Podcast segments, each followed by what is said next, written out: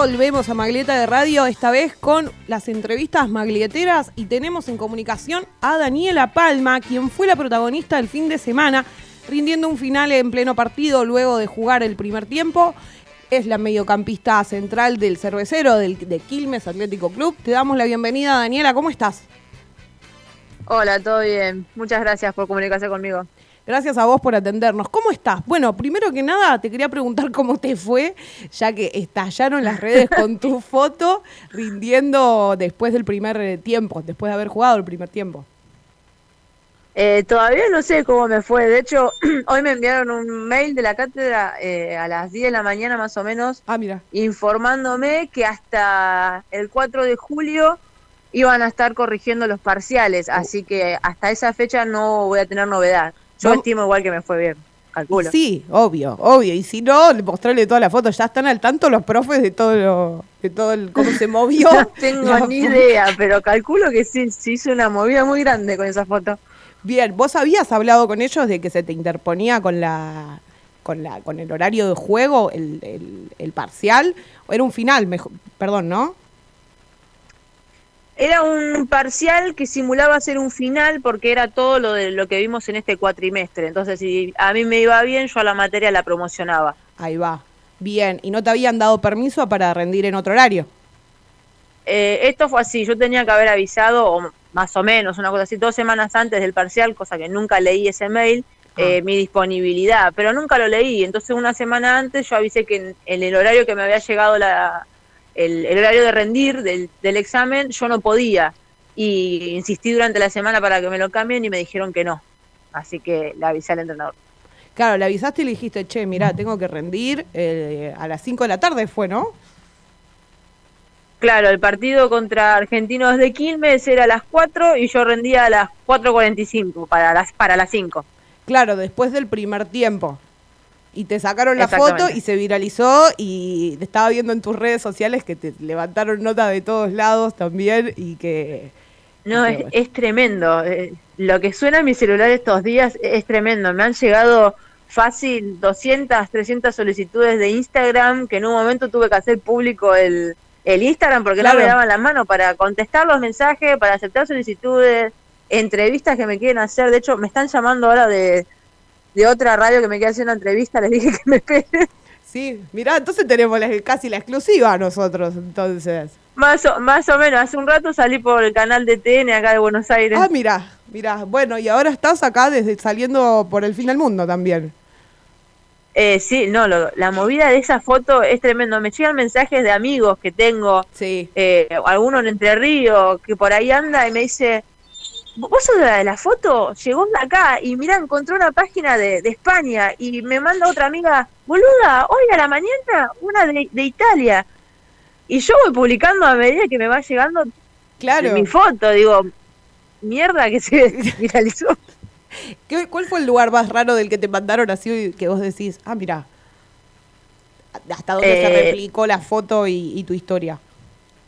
sabía que, bueno, acá en Argentina llegó, bueno, Ushuaia, Córdoba, eh, Santa Fe, Jujuy, sé que llegó por ahí, pero lo, más loco que, me llegó fueron estos lugares. Eh, una, una chica que juega en la selección de Holanda que retuiteó mi, mi historia y una jugadora de Barcelona, que el femenil, que también retuiteó mi historia. Y yo dije, me jodés. Claro, no lo podías creer, sí, era una, una ola de fama repentina que no te esperabas. Tremendo. Y hoy una compañera de Quilmes me manda un mensaje y me dice, es tremendo la bola que se hizo con esto. Yo tengo a mi primo que sube tu historia y yo se la comento y me, dice, ah, mira eh, a esta historia la levanté de un conocido que tengo en España. Y mi compañera le dice, ah, porque es mi compañera de Quilmes.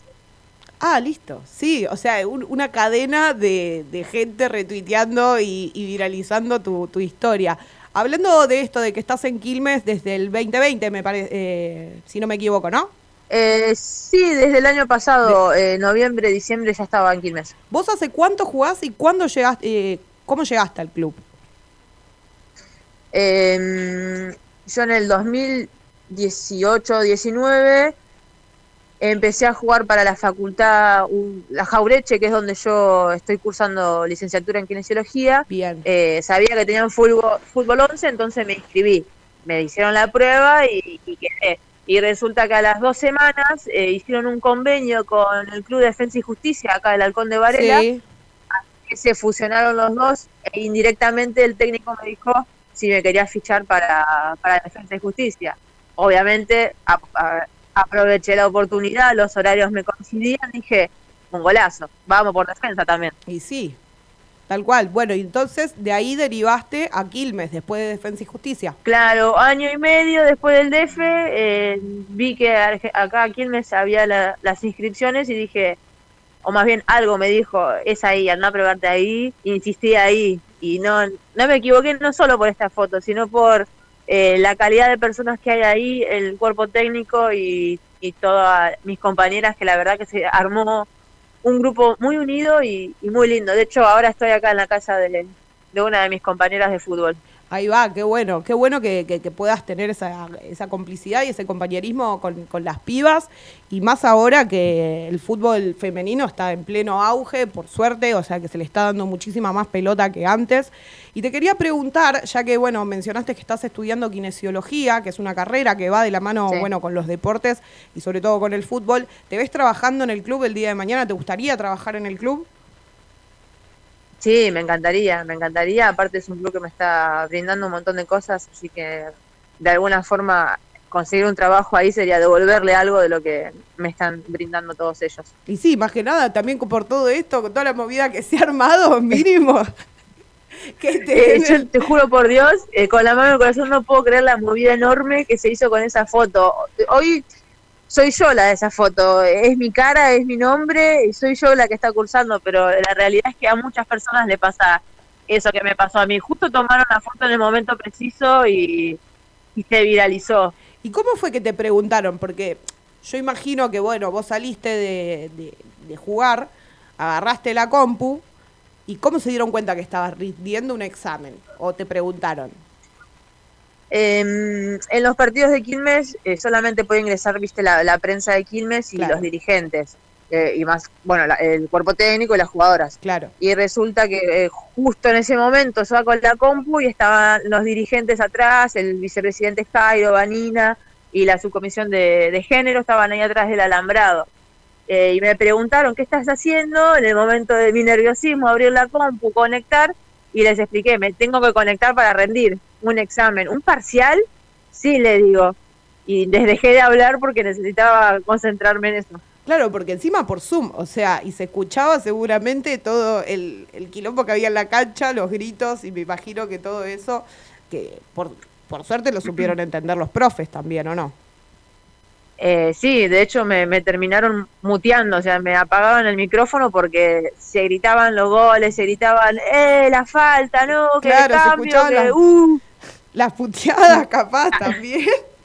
Todo, ¿eh? Y yo estaba en la cancha, ¿qué le iba a hacer? Y sí, más vale. Bueno, hablando también un poco de la actualidad del fútbol femenino, yo te quería preguntar si, viste que vos estabas mencionando lo de los cuerpos, del cuerpo técnico de Quilmes, ¿sentís que hace falta, que falta paridad de género en los cuerpos técnicos o eh, en Quilmes eh, eso se está respetando?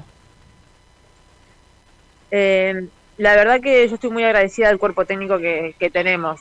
Me refiero a cuerpo técnico, a, todo el equipo que, está detrás de, Fernando. Fernando la cabeza y después todo lo que están detrás. El, el, apoyo que me dieron, por lo menos a mí en este momento, y que nos, que nos da a cada una que tenemos que rendir algún parcial, eh, es, es inmenso. Eh, no sé si en otros lados pasa. Yo tuve la experiencia de jugar al hockey en algún momento Ahí va. Y sé que los entrenadores de ahí, mm, muchos no respetaban eso. De hecho, hubo un par de jugadoras que le que les exigían o jugás o estudiás. Yo no puedo permitir de que me faltes un entrenamiento porque necesito que estés al 100% acá.